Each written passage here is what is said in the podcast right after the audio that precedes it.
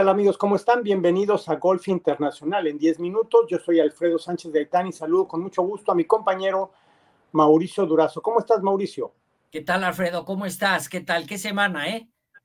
¿Qué semana y qué cerca estuvimos, Mauricio, de ver otra victoria mexicana ahora en manos de María Fassi, que peleó al tú por tú en Ohio, con dos grandes jugadoras, y finalmente no le alcanzó, pero estuvo muy cerca de poder dar la campanada para nuestro país, pero finalmente la China y la norteamericana se impusieron.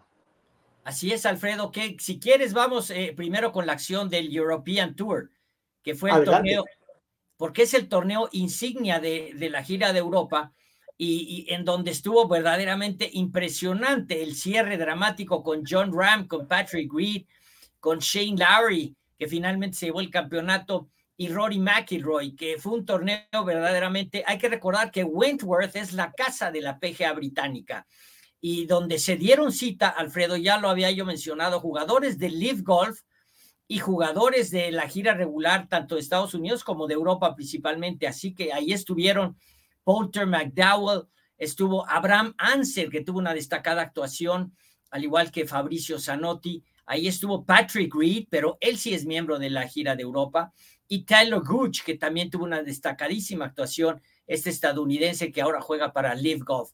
Así que fue un torneo eh, extraordinario. Hay que mencionar que el fallecimiento de la monarca británica paró las acciones el, viernes. El viernes decidieron no jugar, eh, obviamente por un duelo, por el luto, por la pérdida de la eh, monarca británica y lo extraño del asunto, Alfredo, que creo que sí eh, eh, hay que destacarlo, es que el torneo y no trataron de sacarlo a 72 hoyos, simplemente dijeron, es un día de no vamos a rescatar este día, lo vamos a jugar a 54 hoyos y llama la atención porque es el torneo más importante para eh, los europeos, el de Wentworth, que es el BMW PGA Championship. Así que obviamente excluyendo el Open Championship que está organizado por la Royal Nation, pero la gira de Europa, este es el torneo más importante. Rory McIlroy se quedó a milímetros de haber podido empatar en el último hoyo eh, con este un pot para Águila que se quedó ahí asomándose al agujero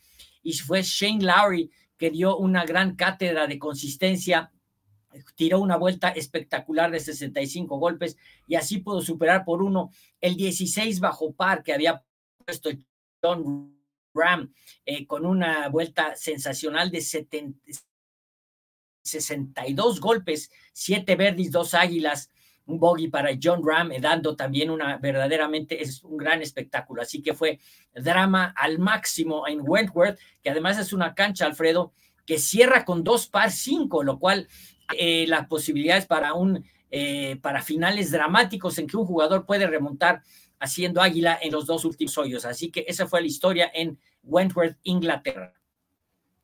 Bien, y bueno, pues ya que vamos en orden de, importancia, también, ¿qué te pareció la victoria de Patrick Harrington en el circuito de veteranos de la PGA? Se, ya, lo, ya lo vaticinabas, era uno de los favoritos para llevarse el título y finalmente cumplió. Así es, Alfredo. Y otro factor que hay que destacar es que Shane Lowry es irlandés y ahora fue una gran semana para los irlandeses con el triunfo de Patrick Harrington, imponiéndose a Steve Stricker y al eh, coreano sensacional Wai E. Yang, quien todavía está, pues aún está en busca de su primer título. Wai E. Yang fue el jugador que dio el gran campanazo al vencer a Tiger Woods en la PGA de 2009, convirtiéndose en el primer coreano que ganó un torneo eh, de Grand Slam. Así que Wai Yang ahora en este circuito fue, no fue un factor, sino que al final empezó a apretar con verdis consecutivos.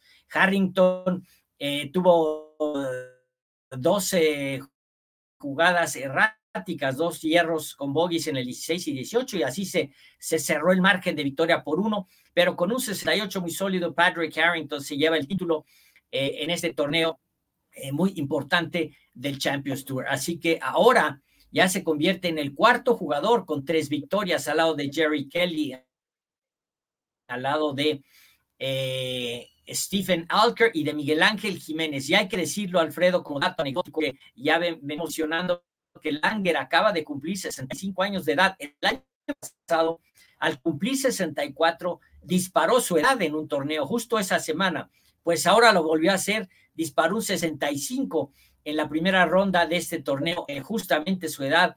Así que Langer sigue siendo un jugador extraordinariamente competitivo y finalizó dentro de los primeros cinco eh, en este torneo conquistado por Patrick Harrington.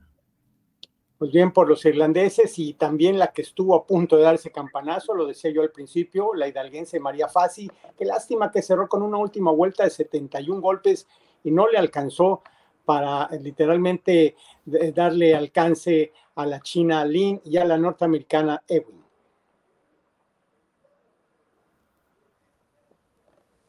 Así es, Alfredo, que eh, era difícil, eh, realmente Ale Ewing sí jugó, se inspiró en la ronda final con 66, y bueno, pues también tuvo ahí la, la china Xi Yulin siguiéndole los pasos, mantuvieron ahí el 1-2, eh, pero dos bogies frenaron a María Fassi, que venía con todas las intenciones de cerrar una semana, pero yo quiero decir que María Fassi sí lo objetivo.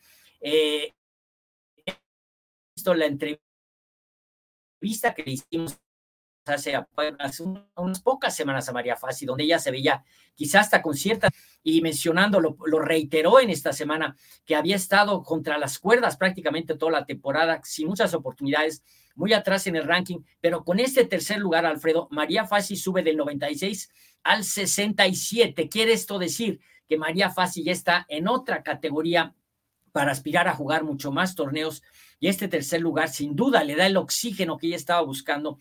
Y ya la vemos en la lista para jugar en esta semana en Portland. Y otra buena noticia para ella que el torneo de casa es el de Arkansas, donde ella radica y estudió en la Universidad de Arkansas. Dentro de dos semanas estará jugando en casa, así que una semana muy positiva, sube 30 eh, escalones al 67 en la carrera al CME y está pegadita con Albán Valenzuela que es la número 65. Gaby López, muy sólida, no obstante que tuvo una actuación muy por debajo en esta vez, el lugar 24, pero está en el, lugar 24 precisamente de la clasificación al CME, ya dentro de las mejores Gaby López. Así que María Fassi, yo diría, logró el objetivo que estaba buscando y ahora ya va a ser para ella eh, una situación para su confianza y su seguridad de mantener la tarjeta mucho más tranquila jugará de aquí al resto de la temporada, Alfredo.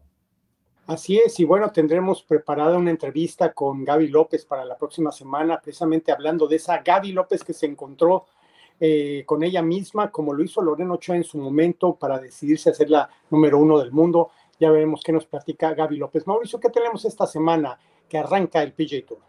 Muy importante, Alfredo, porque arranca la temporada 2022-2023. Eh, el PJ Tour nos informa con el Fortinet Championship en Silverado, este torneo que ganó Emiliano Grillo en 2015, ahí en California, en una cancha espectacular. Eh, debe ser un muy buen torneo porque ahora tenemos a jugadores del Corn Ferry Tour que están ascendiendo y ahí veremos precisamente, hay que poner los ojos en Augusto Núñez, en los ojos en Tano Goya, eh, y en Nicolás Echavarría. Hay que darles la bienvenida. Y por vez primera desde en siete años, Alfredo, hay que señalar que no hay jugadores mexicanos en el PGA Tour.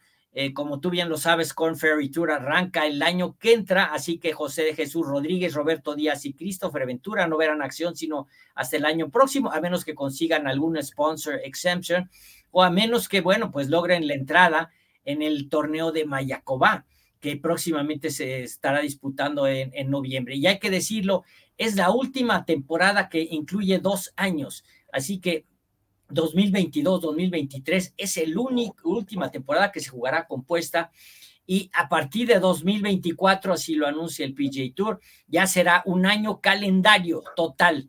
Así que será interesante ver cómo manejan los torneos de otoño, como dentro de los cuales obviamente está incluido el de Mayacoba, Alfredo. Así es, allí participarán Armando Favela y Sebastián Vázquez que ganaron sus respectivos calificatorios, así es que tendremos sangre nueva y esperemos que el PJ Tour se vuelva a nutrir de nueva cuenta con la presencia de los mexicanos. Mauricio Durazo, muchísimas gracias por tu atención, nos vemos la próxima semana. Amigos, esto fue Golf Internacional en tan solo 10 minutos. Yo soy Alfredo Sánchez Gaitán y continuamos con más.